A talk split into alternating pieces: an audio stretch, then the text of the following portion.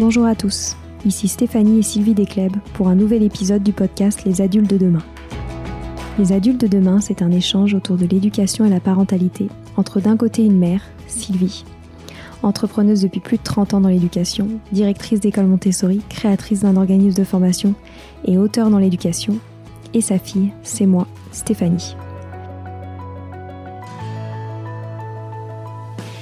Les semaines, nous invitons des experts, des personnalités remarquables ou de simples passionnés qui partagent avec nous la même envie d'offrir le meilleur aux enfants. Car comme le disait si bien Maria Montessori, l'enfant est l'avenir de l'homme.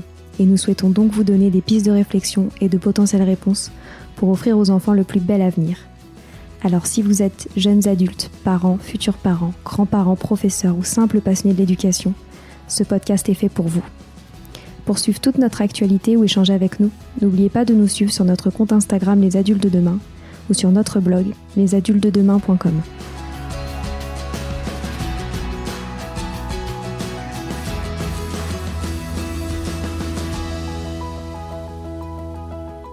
Aujourd'hui, nous sommes très heureuses de vous présenter François Vontron, fondateur de l'entreprise Mila. Mila, c'est une solution ludique et musicale pour aider les enfants 10 dans leur développement.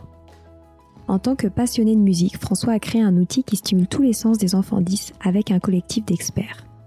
Cette solution a déjà eu de nombreux résultats positifs et je vous invite sincèrement à la tester au plus vite. Nous sommes ravis d'avoir pu partager ce moment avec lui et de consacrer un épisode aux troubles d'apprentissage 10.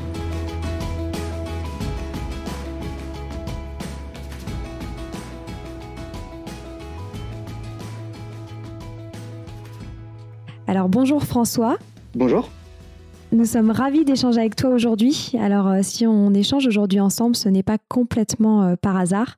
En effet, le 10 octobre était la journée nationale des 10 afin de faire entendre les besoins des enfants et adultes porteurs de ces troubles d'apprentissage comme la dyslexie, la dyspraxie et la dysphasie. Alors avant qu'on évoque euh, tout ça, François, j'aimerais bien que tu nous rappelles un petit peu ton parcours et ce qui t'a amené à te t'intéresser à ce sujet-là. Bien sûr, avec plaisir. Donc François Vontron, je travaille avec Mila, euh, qui a un projet autour des troubles 10 sur les liens entre musique, rythme et euh, donc troubles 10. Me concernant, donc je suis ingénieur à l'origine, je suis spécialisé sur des questions d'acoustique musicale et sur les liens entre musique et cerveau, les liens entre musique aussi et supports euh, digitaux pour les enfants. toute la question, ça a été de de voir à quel point donc la musique déjà de base est un vecteur de motivation pour l'enfant. Et en fait, on se rend compte qu'au-delà de la question de la motivation, c'est un, un vecteur en termes d'apprentissage qui est incroyable pour les enfants. Particulièrement, on pourrait revenir sur la question de la dyslexie, sur la question de l'apprentissage aussi derrière de la lecture. Et donc, on a rassemblé un collectif à la fois en ingénierie, à la fois en neurologie, en orthophonie, pour essayer justement de mettre des outils à disposition des familles. Très bien. Et comment t'en es arrivé à travailler sur ça et sur le lien entre la musique et les troubles de l'apprentissage? Je suis passionné de pour ces questions depuis que je suis petit en fait. Euh, la question de la musique, ça a été toujours très très important pour moi. Bon, je suis musicien de formation évidemment à, côté, mais en dehors de ça, j'ai découvert quand j'avais 12-13 ans des associations et des ONG, notamment une qui s'appelle El Sistema en Argentine. Alors en Argentine, Orchestra Escuela et, euh, côté Venezuela, euh, El Sistema. Ce sont des ONG, des associations qui essayent de faire reprendre goût aux enfants euh, par des pratiques orchestrales notamment. Euh, quand vous jouez de la musique en orchestre ou en ensemble, vous avez une nécessité, un besoin d'écouter l'autre. Euh, ça, valorise la question de l'écoute, de l'harmonie entre les différents enfants, entre les différentes personnes. Toutes ces questions-là sont extrêmement intéressantes, extrêmement puissantes. Et en fait, la musique est vraiment, dans ce sens-là, un agent de développement social ces questions-là, c'est des choses qui m'intéressent du coup depuis que je suis petit. Il y avait deux choses qui m'intéressaient derrière, la musique et les maths, qui en soi, somme toute, en fait, sont vraiment très proches. Et euh, de fil en aiguille, on est tombé sur euh, sur des sujets plutôt de recherche où en fait, on s'aperçoit que au-delà de fonctions sociales, on a vraiment des fonctions euh, rééducatives et des fonctions d'apprentissage par la musique. Génial. Donc, tu as fait une formation d'ingénieur, c'est ça? C'est ça, une formation en très classique entre guillemets euh, de euh, formation scientifique, euh, prépa maths, une école d'ingénieurs sur le plateau de Saclay qui s'appelle l'ENSTA Paritech, avant de rejoindre l'école polytechnique sur une filière plutôt audio data science. D'accord. Et tu pratiques quoi comme instrument de musique? Je suis guitariste classique d'origine. Bon, après, ça touche à d'autres instruments, évidemment, mais principalement guitare de formation. Super. Et alors, pourquoi t'être lancé dans l'entrepreneuriat? La question de l'entrepreneuriat en soi, hum, c'est vraiment une question de sens ce que je pense, ce que je peux dire souvent, c'est qu'à mon avis, l'entrepreneuriat, en tout cas personnellement, c'était pas quelque chose de, de voulu ou désiré depuis longtemps. Il y aurait eu une ONG ou des boîtes qui auraient travaillé, ou même dans la fonction publique, en fait, sur ces sujets-là, ça m'aurait euh, immédiatement intéressé en sortie d'études. Mais toute la question, maintenant, ce qui devient un petit peu à la mode, entre guillemets, avec euh, l'entrepreneuriat impact ou l'entrepreneuriat social, c'est vraiment la question du sens si aujourd'hui il y a de plus en plus d'entrepreneurs qui font ce genre de projets environnementaux ou sociaux, c'est pour défendre des convictions, défendre des valeurs, euh, défendre aussi des projets qui à leur sens devraient exister et qui n'existent pas forcément. Donc la question de l'entrepreneuriat, c'était plus une nécessité, une nécessité de créer un cadre de travail et créer des projets qui aujourd'hui n'existaient pas. Et donc il fallait entre guillemets passer par la case création euh, pour vraiment travailler sur ces sujets-là. Et tu fais ça depuis combien de temps? Ça va faire euh, alors trois ans depuis le tout début euh, du projet, donc qui était mon projet de recherche en toute dernière année de l'école polytechnique, et la création officielle de la structure date d'il y a deux ans. Très clair. Donc maintenant, euh, j'aimerais qu'on parle un petit peu des troubles d'apprentissage 10. Est-ce que tu pourrais nous résumer ce que tu as appris sur ces troubles d'apprentissage euh, et, les outils à l'heure actuelle qui, sont à disposition, notamment des enfants, pour euh, les accompagner dans euh, leur parcours scolaire? Bien sûr. Ce qu'il faut savoir, c'est qu'aujourd'hui, les troubles 10, on en entend de plus en plus parler, mais aussi parce que ça touche vraiment beaucoup d'enfants. on considère qu'il y a 7 millions de 10 en France, que ça, touche entre 8 à 10% d'une classe d'âge. En fait, c'est des enfants qui, au-delà euh, du sujet qui est purement clinique, donc un ensemble euh, de conditions qui vont aller de la euh, dyslexie pour qu'il y ait du trouble de lecture, de la dysphasie pour la question du langage oral ou la dyspraxie pour des problématiques plutôt de coordination et de motricité, on va avoir des sujets en termes d'estime de l'enfant. C'est très souvent malheureusement des enfants qui se retrouvent dans des schémas où l'estime d'elle-même est très euh, dégradée par euh, aussi bah, des retards scolaires, par des regards qui sont différents. Donc il y a en fait tout un sujet qui va toucher un peu toutes les sphères euh, sociales, des, un sujet à l'école qui est extrêmement important, un sujet qui est médical au sens propre du terme, et le sujet de la famille aujourd'hui où malheureusement les parents n'ont pas les outils, ils sont demandeurs, mais ils n'ont pas forcément les outils pour s'impliquer. À côté, on a des orthophonistes, des pédopsychiatres, des gens qui font un travail incroyable mais qui malheureusement sont pas du tout assez nombreux pour répondre à la demande qui est de plus en plus grandissante. Et comment est-ce qu'on découvre que son enfant est, a un trouble d'apprentissage 10 Les premiers signes viennent très régulièrement des instituteurs. Instituteurs, professeurs, à partir du CP, c'est le moment, donc on, dit très généralement que c'est autour de l'âge de 7 ans qu'on peut vraiment poser un diagnostic dans le sens où avant, on ne sait pas si c'est un, retard de développement vraiment dû à une dyslexie ou à, un autre trouble, ou si c'est juste qu'effectivement l'enfant va euh, juste rattraper son retard de manière normale. À partir de 7 ans, on peut commencer à le voir. Euh, c'est très généralement ça les instituts qui donnent les premiers signes qui vont réorienter derrière vers des personnes qui sont euh, habilitées à poser des bilans, donc notamment les neuropsychologues, les neuropédiatres, qui vont être complétés par des bilans en ergothérapie, en psychomotricité et en orthophonie. Et tous ces ensembles euh, de professions vont être à même d'indiquer des aménagements scolaires pour l'enfant et des séances de rééducation. C'est vraiment un champ qui est multidisciplinaire et sur lequel il y a de nombreuses fonctions à prendre en compte. Hmm. Sylvie, tu veux peut-être nous faire un retour d'expérience, toi, sur euh, comment tu vis dans ton rôle d'éducatrice le fait d'avoir des enfants dyslexie, dyslexiques pardon, dans ta classe et comment tu l'appréhendes en tant qu'enseignante? Oui, justement, parce que, comme, comme, comme il a été dit, euh, on, diagnostique ça souvent vers 7 ans, et c'est bien tard, en fait. Ce sont des enfants qui, malheureusement, euh, depuis euh, un an, voire deux ans, sont en échec scolaire souvent, et donc perdent confiance en eux, ont une mauvaise image d'eux, etc. Donc, moi, ce que j'avais dit dans, notre pause éducative sur la dyslexie, c'est que ce serait bien de, le détecter plus tôt Et si on, si on, les, si on les aidait, quoi, si on leur permettait d'apprendre à lire plus tôt, on pourrait le détecter plus tôt, à mon avis. Et à ce moment-là, ils vivraient moins d'années euh, en échec scolaire parce que déjà, vivre tout un CP où on n'arrive pas à suivre euh, pour la lecture, c'est très très difficile. Et nous, euh, bah, évidemment, dans nos écoles, on, voit des enfants arriver en CE1 ou en CE2 ben, qui ont déjà beaucoup de retard parce qu'en fait, s'ils savent pas lire ou s'ils ont du mal à, à compter, ben, ils se retrouvent déjà très très en retard. Et donc, euh, c'est vrai que c'est un peu dommage que ce soit diagnostiqué si tard. Euh, sinon, c'est vrai qu'il y a des professionnels donc, qui, font ces diagnostics parce que les, en tant qu'enseignant, ben, on, on, alerte les parents, mais les parents le voient bien souvent que leur enfant il a déjà du mal. Et donc, euh, bon, nous, c'est différent puisque dans les écoles Montessori, on, on, commence la lecture à 4 ans, à 3 ans même. Donc, en fait, on se rend compte plus tôt si l'enfant il a du mal à entendre les sons, s'il a du mal à apprendre les lettres. Et de ce fait, bah, il, est il est moins longtemps en échec scolaire. Mais c'est vrai que c'est un vrai problème et qu'il y a énormément d'enfants 10 dans les classes et que c'est des enfants qui sont en souffrance, en fait, énormément. Donc nous, évidemment, comme c'est une pédagogie individualisée, on peut, on peut adapter ce qu'on fait aux enfants. Mais euh, mais c'est des enfants qui, qui, ont un parcours euh, difficile et triste. Donc c'est vrai que s'il peut y avoir des méthodes créées pour, euh, pour les aider, ce serait formidable parce que c'est pas facile. Et puis les orthophonistes sont, sont complètement débordés. Donc souvent, ils peuvent avoir des rendez-vous que le soir, ou donc ils sont déjà fatigués. Et puis, et puis ils n'ont pas beaucoup de place. Donc un rendez-vous par semaine, c'est difficile pour, pour récupérer un retard d'un an et demi, deux ans, quoi.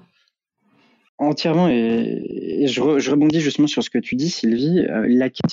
Aujourd'hui, euh, malheureusement, et ça on le voit dans, euh, dans région parisienne, c'est encore pire, mais dans toute la France, on a des listes d'attente qui sont extrêmement longues, euh, qui vont très facilement de 12 à 18 mois. Dans la région parisienne, euh, très facilement, ça monte jusqu'à deux ans euh, dans certains endroits. Donc, il y a une question de au moins prendre en charge les enfants suffisamment tôt, avec les bonnes adaptations nécessaires et aussi arriver à, à poser effectivement de, de, la compréhension et de la formation aussi vraiment pour les familles qui est extrêmement importante. Et François, d'ailleurs, euh, est-ce que tu en sais un peu plus sur la formation qui est faite pour les enseignants? Parce que je suppose que c'est aussi une posture qui est relativement difficile à adopter pour les enseignants, notamment dans l'éducation nationale où il n'y a pas nécessairement un apprentissage individualisé, où il y a des effectifs importants. Est-ce que tu en sais un petit peu plus là-dessus? Très sincèrement, non. Euh, je, suis assez peu, euh, je suis assez peu effectivement du milieu vraiment purement entre guillemets éducatif et enseignant. Donc je pense que peut-être Sylvie, par contre, tu pourras mieux répondre à cette question que moi. Mais moi, je pense qu'ils n'ont pas vraiment de formation hein, pour, euh, pour ça. Donc, les, les, les, les, professeurs, ils, ils, lisent, ils regardent tout ce qu'ils peuvent trouver, ils se renseignent, mais ils n'ont pas, ils pas une vraie une formation pour, pour s'occuper d'enfants 10, en fait. Hein. C'est pour ça qu'ils font faire des bilans et puis qu'après, ils envoient chez les orthophonistes. Ils n'ont pas vraiment de formation. Et François, tout à l'heure, tu parlais de l'estime de soi. Est-ce que tu peux nous en dire un petit peu plus sur euh, l'impact que peut avoir les troubles d'apprentissage 10 sur les émotions des enfants? Entièrement. C'est bah, un sujet qui est complètement majeur et qui dépasse largement le, le sujet purement clinique. Euh, c'est ce que nous dit notamment la FF10, donc la Fédération française des troubles 10, qui fait des travaux euh, remarquables sur le sujet et qui a pu passer une enquête qui, si je me souviens bien, était en 2019 et du coup qui justement montrait un petit peu toutes les, tous les corollaires de ces troubles. On voyait notamment que euh, 93% des enfants 10 qui étaient sondés euh, souffraient d'anxiété, euh, qu'on avait plus de 30% qui développaient une phobie scolaire, donc vraiment c'est euh, une barrière à l'apprentissage, et que de manière générale, quand ces enfants euh, étaient en milieu scolaire, il y en avait 60% qui subissaient des harcèlements ou des violences à l'école. On est vraiment sur une, euh, un, un, blocage en fait qui est créé pour ces enfants, qui derrière en fait aussi les, a évidemment des répercussions terribles sur leur vie en termes de formation, en termes d'accès aux supérieurs et derrière dans les emplois. Euh, Aujourd'hui, même sur des sur d'autres euh, sur des personnes qui sont plus âgées, on parle pour plus par les enfants, on voit encore aujourd'hui beaucoup de personnes. Je pense par exemple à John Chambers de, de Cisco, euh, qui aujourd'hui ne fait aucun brief euh, écrit, mais qui est systématiquement obligé de passer par l'audio parce qu'effectivement, euh, c'est toujours un blocage pour lui sur ces questions-là. On voit encore aussi beaucoup de gens aujourd'hui en entreprise qui ont des difficultés à écrire euh, des mails sans devoir faire se relire euh, par des collègues parce que il y a cette appréhension, cette question de de d'avoir entre guillemets des choses qui sont pas qui sont pas socialement acceptés. Donc c'est vraiment des énormes freins pour ces personnes-là. Il y a un, très gros sujet autour de, de l'adaptation et de l'accompagnement de ces profils qui ont des besoins éducatifs particuliers et qui ont plein d'autres forces à d'autres égards. Oui, c'est ça, parce que là, c'est vrai qu'on parle beaucoup de l'adaptation du milieu scolaire, mais en fait, c'est quelque chose qui continue dans le milieu professionnel également. Évidemment. Tu te souviens pas, Stéphanie, quand on a interviewé euh, euh, la personne d'Epopia, en fait, lui, il a été très dyslexique et, il disait qu'il y avait énormément d'études supérieures qui lui étaient fermées, en fait. Donc, il avait choisi les maths parce qu'il lui restait plus que ça. Mais en fait, ça lui plaisait pas tellement. Donc, c'est vrai que ça suit euh, la vie d'un être humain pendant, pendant toute son existence, en fait. Ça ferme beaucoup de portes aussi. Hein. Tout à fait. Et François, est-ce que tu pourrais nous rappeler en quoi consiste la journée des 10 le 10 octobre? La journée des 10, c'est vraiment un événement de sensibilisation auprès du grand public, comme beaucoup de journées euh, de manière générale sur des sujets précis, surtout sur des sujets de santé et d'éducation. Euh, donc la journée des 10, elle a été organisée par la Fédération française des troubles 10, qui est euh, la principale représentation au niveau national des parents notamment, et ça permet de faire de la sensibilisation et de faire un petit peu l'état de l'art de ce qu'on sait, de ce qu'on ne sait pas, des demandes aussi d'adaptation. Euh, et donc ça inclut de manière euh, encore une fois euh, très exhaustive toutes les professions, que ça aille des orthophonistes aux, aux ergothérapeutes, en passant par les psychomotes, en incluant les pouvoirs publics bien évidemment. Et donc samedi dernier, il y avait euh, toutes ces représentations qui étaient présentes pour la journée des 10 à travers un certain nombre de tables rondes qui permettaient de faire le point sur l'éducation notamment et sur les aménagements scolaires, qui permettaient de faire le point sur la recherche aussi et sur euh, les différentes solutions euh, techniques qui peuvent ou non être proposées dans certains cas. Ça, ça sera retrouvé sur la site de la FF10. En tout cas, je vous encourage à y aller. Et notamment, vous pouvez retrouver des témoignages de 20, 30 euh, personnes, de personnes qui, enfin, qui sont 10 et qui décrivent justement tout leur parcours depuis euh, l'enfance. C'est extrêmement précieux. Ça permet vraiment de se donner une réalité très concrète sur ce que vivent ces personnes au quotidien. Mmh, très clair. Donc euh, maintenant, j'aimerais qu'on parle de Mila. Donc, est-ce que tu pourrais nous réexpliquer Donc, tu nous l'as introduit tout à l'heure, mais nous donner un petit peu plus de détails sur ce qu'est Mila? Avec grand plaisir. Mila, euh, de manière très euh, concise au début, en tout cas, ce qu'il faut comprendre, c'est que euh, très souvent, ces enfants vont aussi avoir des difficultés d'un point de vue rythmique. La difficulté rythmique, en fait, va être extrêmement associée parce que on va passer par les mêmes mécanismes cérébraux pour analyser les, les, sons, pour analyser en fait, pour vraiment traiter cette information auditive. En fait, ce qu'on se rend compte, c'est que euh, venir faire travailler à l'enfant des sujets qui vont être de l'ordre de la musique et du rythme, ça va permettre de soutenir vraiment cet apprentissage. Autrement dit, en faisant travailler à l'enfant d'exercices rythmiques, on va soutenir de la discrimination sonore, euh, de la conscience phonologique, la notion de temps aussi, ou la précision du geste. Donc en fait, des compétences qui vont être sous-jacentes à l'apprentissage de l'écrit, à l'apprentissage du langage oral. Ça, ce sont des travaux évidemment qu'on n'a pas menés que nous en interne dans le milieu académique. On a notamment le professeur Habib qui a fait des travaux remarquables dans la région de Marseille. On a la professeure Nina Cross aux États-Unis à Northwestern University qui mène des travaux depuis des années sur le sujet, ou encore le Canada qui, euh, comme beaucoup de sujets en santé, est très en avance euh, sur son temps et qui euh, déjà déploie ces méthodes à très grande échelle depuis plusieurs années maintenant.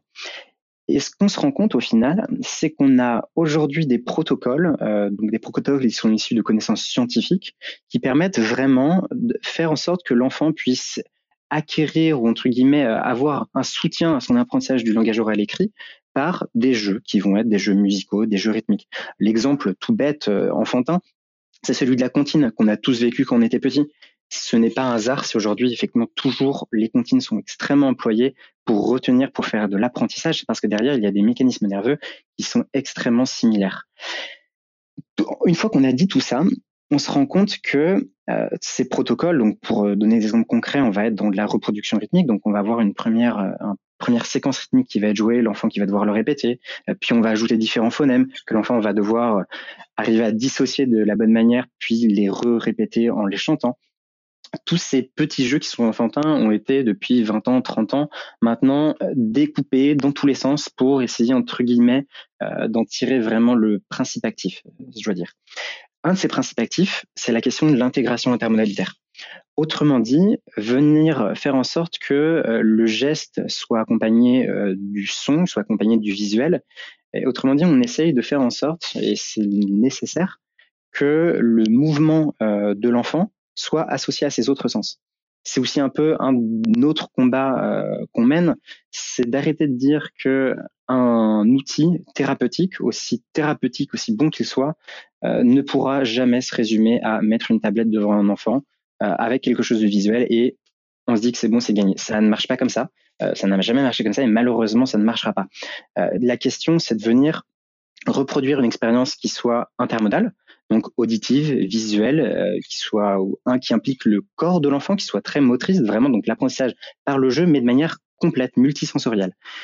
Une fois qu'on a tout ça, on a des progrès qui sont fantastiques. Et ça, aujourd'hui, on le voit donc dans la littérature, évidemment. On le voit de manière très concrète. Si je reprends l'exemple de la région de Marseille, euh, donc le professeur Habib et le réseau de santé qui l'accompagne, donc le réseau, enfin réseau 10, euh, font des formations et accompagnent plus de 1000 enfants tous les ans, et ça donne des résultats qui sont absolument euh, époustouflants. Donc toute la question qu'on s'est posée avec Mila, c'était de se dire, aujourd'hui, de l'autre côté, d'un point de vue technique, on est capable euh, d'avoir un impact en diffusant ces outils sur du numérique. Alors ok, faisons-le, mais faisons-le de la bonne manière. C'est-à-dire que si on met des choses sur des tablettes, on va reproduire une expérience multisensorielle avec la caméra, avec de l'audio, avec des techniques maintenant de le mot machine learning est très utilisé, un peu à la mode, mais vraiment des, techniques qui vont nous permettre de comprendre l'enfant dans sa globalité. Et de l'autre côté, faisons en sorte que ça reste un outil thérapeutique. Donc, bloquons-le dans le temps. Faisons des sessions de 20 minutes par l'enfant, maximum par jour. Voilà. Mais l'idée, c'est que ça soit un outil, un support, et que ça puisse permettre à l'enfant de se réapproprier des compétences et surtout un goût de l'apprentissage par d'autres vecteurs. Génial. Et donc, ce sont les parents ou les professeurs qui euh, accompagne l'enfant avec cet outil? Ça, c'est vraiment une super question. Euh, effectivement, comme ça a été une des grosses problématiques qu'on a rencontrées. Alors, très franchement, tout le monde est un petit peu concerné comme on est sur un sujet qui est multidisciplinaire. Autrement dit, au tout début de l'aventure, notre principale préoccupation était aussi de se dire, mais les parents aujourd'hui, euh, ils sont demandeurs d'outils, ils sont très demandeurs, ils ont la volonté d'être plus impliqués, mais aujourd'hui, ils n'ont pas d'outils. Donc évidemment, on va penser en priorité à eux quand on conçoit ce genre d'outils, et c'est ce qu'on fait et ce qu'on essaye de faire aussi euh, au quotidien. Le deuxième sujet, c'est qu'évidemment, il y a des professionnels de santé, orthophonistes, psychomotes, ergothérapeutes, qui font déjà un travail incroyable. Donc évidemment, on a allé les inclure dans la boucle. En fait, on se rend compte aussi derrière que vous allez avoir des AVS, des éducateurs SP. Donc en fait, on a tout ce genre de public qu'on a besoin et qu'on a besoin d'inclure au quotidien. Donc on a aussi construit une plateforme en interne qui nous permet d'échanger sur ces sujets, d'avoir des sujets de collaboration entre guillemets, d'être vraiment multidisciplinaire et de faire en sorte que l'outil puisse servir à tous. De manière très concrète, aujourd'hui, Mila, c'est un outil qui est déployé sur tablette, sur téléphone également pour l'interface enfant. Et donc l'interface enfant, vous rentrez dans un parcours qui est scénarisé sur lequel vous avez des jeux musicaux que l'enfant peut faire de manière totalement autonome et sur lequel de toute façon l'enfant au bout d'un moment, au bout de 15-20 minutes, on va lui dire bah, écoute, t'as assez joué pour aujourd'hui, reviens demain. Donc, il va être autonome, il va pas de toute façon se lancer pendant des heures sur un, jeu informatique. L'idée, c'est que ça soit de manière très simple, très ludique. On inclut, on pourra en parler après, mais plein de musiques aussi que lui connaît, des musiques modernes, ou, et ça va aller jusqu'à des musiques Disney qu'on a récemment intégrées. Tout cet univers-là, c'est autonome. De l'autre côté, on a une interface qui est plutôt destinée aux parents et une deuxième interface qui est destinée aux professionnels de santé, qui va permettre de surveiller déjà, d'avoir un certain contrôle parental, qui va permettre aux professionnels de santé de moduler l'activité par rapport à sa connaissance qu'il a et qu'on n'aura jamais entre guillemets du parcours de l'enfant, de ses difficultés exactes et justement pour pouvoir ajuster au produit prêt. Autrement dit, aujourd'hui, nous, en fonction du bilan de l'enfant, on peut permettre effectivement d'avoir un parcours individualisé, mais le professionnel de santé va permettre vraiment d'apporter toute son expertise sur ce sujet pour en faire l'outil le plus efficace possible. C'est génial. Et est-ce que tu pourrais nous donner un exemple concret euh, de ce que fait un enfant euh, pendant quelques minutes avec Mila? Bien sûr. On va avoir par exemple ce jeu SingLab qui s'appelle ainsi parce que justement il y a vraiment la question du chant, de la comptine sur lequel on va demander donc au début à l'enfant euh, de venir saisir le tempo euh, d'une musique. Saisir ce tempo, venir le frapper dans ses mains, déjà il faut savoir que c'est un exercice qui est extrêmement difficile, de venir se synchroniser sur un tel. À partir du moment où vous avez ça, on va lui demander effectivement de reproduire euh, une certaine séquence de phonèmes, donc qui va aller par exemple du bas à pas, etc., sur lequel il va y avoir de la différenciation à faire et sur lequel l'enfant va devoir justement reproduire, euh, va devoir reproduire ces phonèmes en les chantant. Et nous, ce qu'on va aller regarder très précisément, c'est la question de l'attaque, à quel point le donc ce qu'on appelle le onset times, à quel point justement l'enfant va pouvoir être en mesure de chanter entre guillemets sur le bon temps. Et ça, c'est un indicateur qui est extrêmement précieux pour savoir quelle est sa capacité justement à saisir cet aspect rythmique. La question de la hauteur, mais qui est un petit peu moins importante, et la question de la prononciation en fait, qui va passer aussi d'abord par la différenciation des différents phonèmes pour les analyser et être capable de les reproduire. Est-ce que l'enfant est capable de les saisir aussi sur la bonne durée également? C'est ces questions-là qui vont nous intéresser. Donc petit à petit, on va venir les complexifier. On va, on va venir en faire des exercices qui sont de plus en plus complets où euh, tout en chantant, il va commencer à bouger le bras, bouger le bras droit, bouger le bras gauche, faire tel mouvement, etc., etc. Et donc on vient stimuler euh, l'ensemble de manière globale. L'idée c'est que jamais un exercice n'est pris euh, dans sur un sens de manière très individuelle, mais de venir faire à chaque fois travailler l'enfant des questions du langage oral, écrit, mais toujours de manière globale et multisensorielle. Génial. Et comment vous avez euh, choisi les musiques à intégrer? C'est une question qu'on nous pose souvent et très sincèrement, la première question qu'il faut se poser, c'est qu'est-ce qu'on peut faire pour que l'enfant ait spontanément envie de venir et que ça ne soit pas encore euh, un énième outil, mais un peu rébarbatif? Concrètement, ce qu'on se rend compte, c'est qu'aujourd'hui, la musique derrière est plutôt un support. Euh, c'est un cadre thérapeutique mais l'essence, le principe même va plutôt venir d'un point de vue des séquences rythmiques. Certaines, certaines séquences rythmiques vont être appropriées, d'autres non. Une fois qu'on a dit ça, en fait, on a quand même énormément de choix dans la musique et ça va pouvoir aller à des musiques du type Disney jusqu'à des musiques beaucoup plus récentes euh, qui vont être euh, qui vont être appropriées pour les enfants. Donc, on a essayé d'avoir un panel le plus large possible, de laisser du choix à l'enfant, on essaie d'y aller le, plus possible. Et aujourd'hui, ce que vous pouvez trouver à date, euh, ce sont des morceaux qui vont être connus. On a pu notamment beaucoup les tester au Canada, à Québec, avec les enfants pour essayer de sélectionner les musiques les plus adaptées. Donc, on va aller depuis Disney, euh, qui nous a fourni un certain nombre de contenus musicaux extrêmement précieux. Donc, euh, alors, ça va aller de Libérer, délivrer, hein, désolé pour certains parents, mais jusqu'à des morceaux beaucoup plus récents de Big Flo et Oli, par exemple et tout un tas de contenu également qui nous vient de Kids Bop, qui est un label anglais qui reprend plein de musique euh, en mode entre guillemets non explicite. Ce qu'on appelle non explicite, c'est des morceaux qui sont entre guillemets qui ont été re-peaufinés pour que ça aille bien à des enfants, qu'il n'y ait pas aussi voilà que tout ce filtre en termes euh, parental soit déjà pré-effectué et qu'on ait des morceaux qui correspondent à une tranche d'âge qui est quand même principalement aujourd'hui du 8-12 ans. D'accord. Et comment vous avez testé votre produit? On l'a testé alors à trois grosses euh, périodes principalement, mais avant tout, ce qu'il faut savoir, c'est qu'on essaie de le faire de manière la plus euh, régulière possible. Encore aujourd'hui, donc on, on, on, interviewe des parents systématiquement pour avoir leur retour d'expérience, leurs conseils. On a eu la chance d'avoir énormément de retours. en tout cas, si vous écoutez ce podcast et que vous êtes utilisateur de Milan, on vous encourage à nous faire des retours. C'est vraiment comme ça que nous, si on peut vraiment tous progresser ensemble. Après, il y a eu quand même trois phases majoritairement euh, importantes pour nous. Une première qui était en fin 2018 au centre de rééducation neurologique de l'hôpital Bicêtre. Donc, on a pu tester une première fois le produit près d'une quinzaine d'enfants.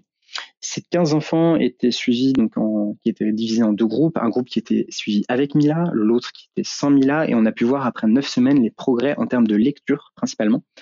On suivait d'autres euh, variables, notamment des questions de morphosyntaxe, mais sur lesquelles on avait de moins grands progrès significatifs. Euh, mais sur les questions de lecture, on avait déjà des premiers résultats qui étaient extrêmement intéressants. On a pu reproduire l'expérience une deuxième fois à Québec, au Canada, en début d'année du coup 2020. Euh, cette deuxième expérience aujourd'hui, ça nous a permis d'aller plus loin sur ces résultats, mais aussi d'aller voir quelle était l'adhérence euh, des enfants, de venir sélectionner avec eux les musiques, de venir voir tous les petits freins qui pouvaient entre guillemets casser l'expérience pour l'enfant.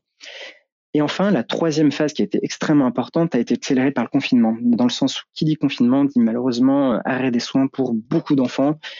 Euh, les Zooms déjà, c'était pas facile pour beaucoup de gens, mais effectivement réaliser des sessions en orthophonie, c'était extrêmement compliqué. Donc, on a pu mettre cet outil à disposition d'orthophonistes, de psychomotriciens et d'autres professionnels de santé pour avoir des jeux à distance.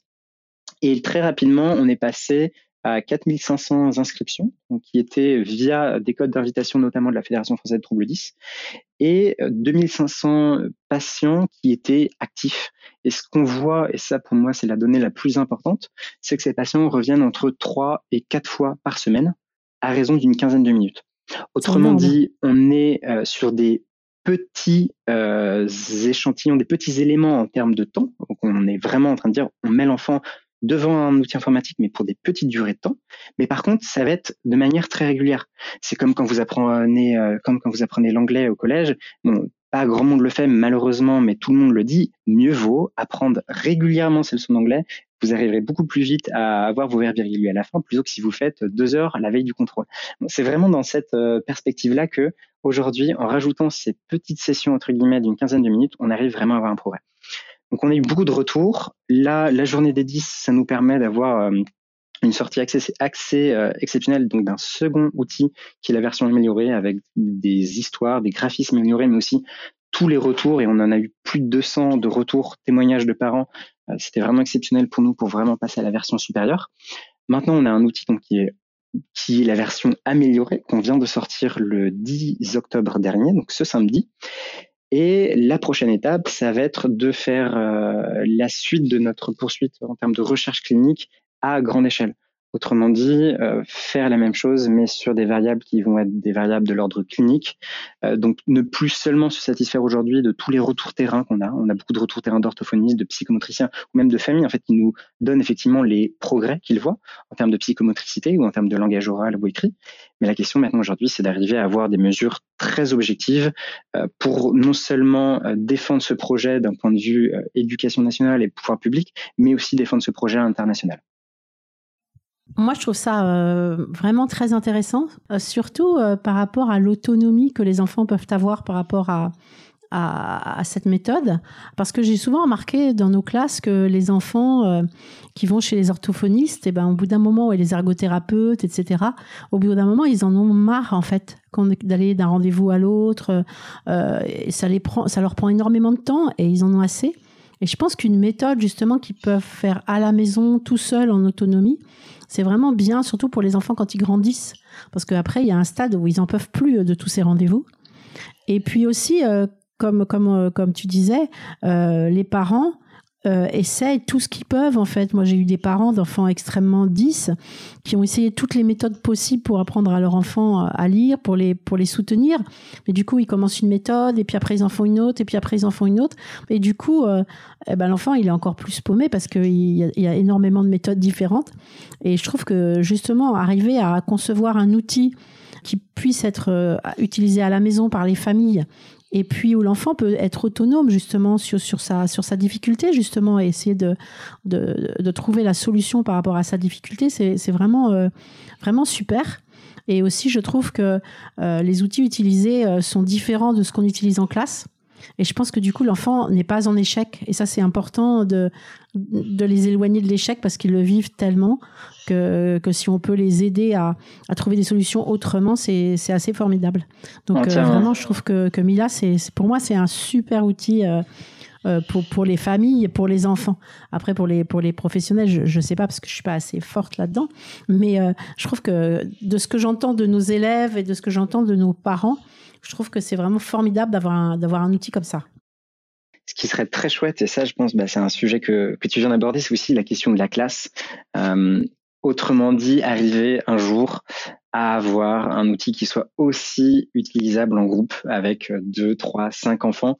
Aujourd'hui, typiquement, ce qu'on a pu voir à, à c'est que quand on voulait faire une session avec deux enfants, c'est vrai que ça motivait énormément l'autre personne et donc du coup d'avoir euh, son camarade à côté, etc. Mais arriver à avoir des sessions où on peut être plusieurs en groupe, ça, ça serait vraiment un objectif qui nous intéresse euh, beaucoup.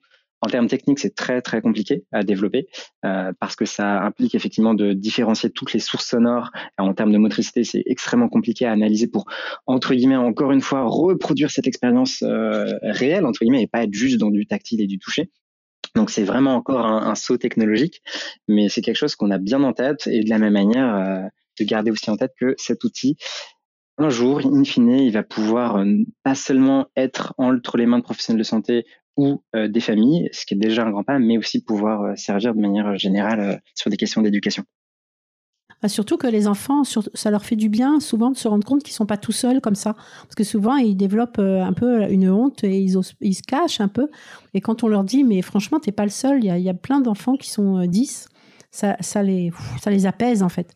Donc c'est vrai que de pouvoir travailler même à, plusieurs et, et d'avoir des outils, nous, dans les classes, parce qu'on n'est pas formés, nous, pour nous occuper, on, on, le fait avec notre cœur, quoi. Et ce serait vraiment intéressant d'avoir des outils que l'on puisse utiliser et mettre à disposition des enfants dans la classe. Ça me rappelle une conversation que j'avais eue euh, avec quelqu'un de la FF10 au sujet des conservatoires et des professeurs de musique. Du coup, évidemment, c'est un, lieu où les profs de musique se rendent aussi très vite compte euh, des enfants qui ont des besoins vraiment particuliers ou qui ont des difficultés sur des sujets rythmiques. Et donc typiquement, c'est aussi le genre de lieu que je garde en tête en me disant, mais oui, c'est un lieu entre guillemets un petit peu idéal. Les écoles de musique, les associations de musique, euh, même à titre personnel, moi ça me ferait très plaisir, mais c'est un sujet qu'on garde vraiment en tête. Super. On arrive bientôt à la fin de cet entretien. Euh, j'aimerais quand même bien parler de tes projets futurs avec Mila. Donc, tu as mentionné l'éducation nationale, tu as mentionné l'international. Je ne sais pas si tu veux nous en dire un peu plus là-dessus ou s'il y a même d'autres projets euh, avec Mila que tu as envie de concrétiser euh, dans les prochaines années. Bien sûr, avant tout, il y a une chose qui est très importante pour nous, c'est que notre feuille de route est publique. on est un collectif multidisciplinaire et qui essaye de, autant que faire se peut, d'inclure toutes les parties. Donc, si vous nous écoutez, que vous êtes parent, que vous êtes éducateur ou professionnel de santé, ça nous intéresse vraiment d'avoir des retours et on encourage voilà vraiment d'avoir le maximum de collaboration. La feuille de route est publique, donc n'hésitez pas, venez nous parler et, ça nous permettra de construire l'outil le plus efficace pour tous. Ce qu'on a prévu en termes de, de feuille de route aujourd'hui, il y a effectivement une question d'international. C'est une question qu'on a développée quand j'étais aux États-Unis en fin d'études à San Francisco, avec les liens avec Marcy qui s'est internationalisé et avec le Canada qui est très en avance euh, sur ces sujets-là. Et donc très rapidement, on en est venu aussi à un sujet qui est euh, franco-américain, canadien, euh, suisse maintenant de plus en plus aussi, donc ça, c'est quelque chose qui est très important aussi pour nous, de dire que fondamentalement, en fait, dans l'outil qu'on développe, on est de plus en plus agnostique de la langue, on a la question de la rythmicité, de la musicalité qui est très importante. Autant euh, le diffuser au maximum, ça nous permettra d'avoir des outils aussi euh, internationaux, efficaces et utilisés par le plus de monde. Et donc, ça sera un cercle vertueux aussi qui va nous permettre de gagner en, en individualisation des différents parcours. Ça, c'est un des premiers trucs qui sont, euh, enfin, c'est un des trucs qui est très important pour nous. Le deuxième, c'est la question de du, soutien entre les différentes familles. Donc, tu parlais tout à l'heure, Sylvie, effectivement, des enfants qui avaient besoin de se reconnaître, entre guillemets, de parler à d'autres enfants qui avaient ces, ces mêmes troubles. C'est aussi le cas euh, pour les éducateurs ou pour les familles qui souvent se sentent un peu seules et c'est un des sujets dont on s'est rendu compte, c'est qu'en faisant toute cette partie euh, rééducation, en tout cas continuité thérapeutique, qu'on avait plein de gens face à nous en fait qui nous posaient plein de questions sur les dossiers de la MDPH, sur les démarches administratives. Donc c'est tout un autre pan, c'est tout un autre sujet euh, qu'on essaye de mettre en œuvre, euh, voilà, sur sur le reste de notre temps pour faire en sorte que ces différentes personnes se parlent, puissent aller entre guillemets trouver les solutions de la manière la plus facile qu'il soit. Et enfin, le dernier truc, c'est la question, encore une fois, de l'individualisation, moduler les parcours les plus de manière la plus précise possible.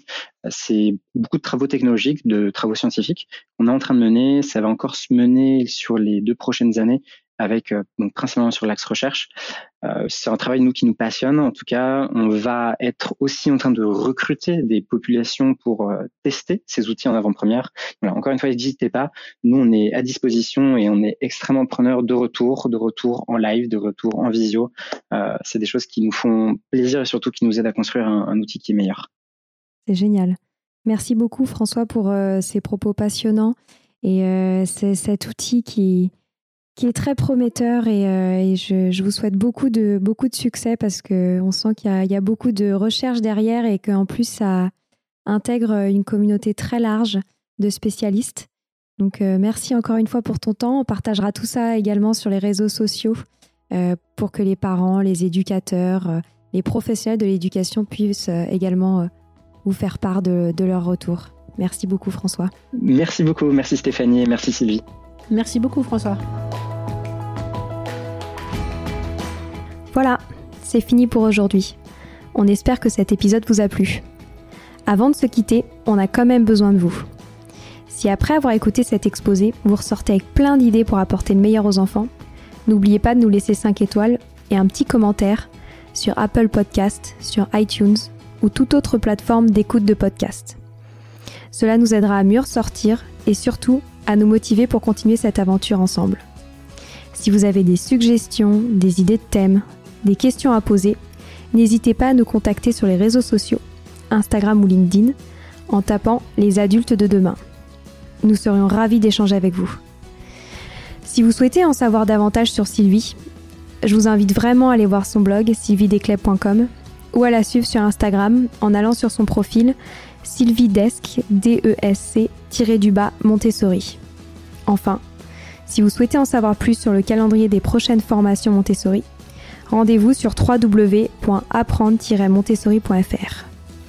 On a hâte de vous retrouver vite et à très bientôt sur les adultes de demain.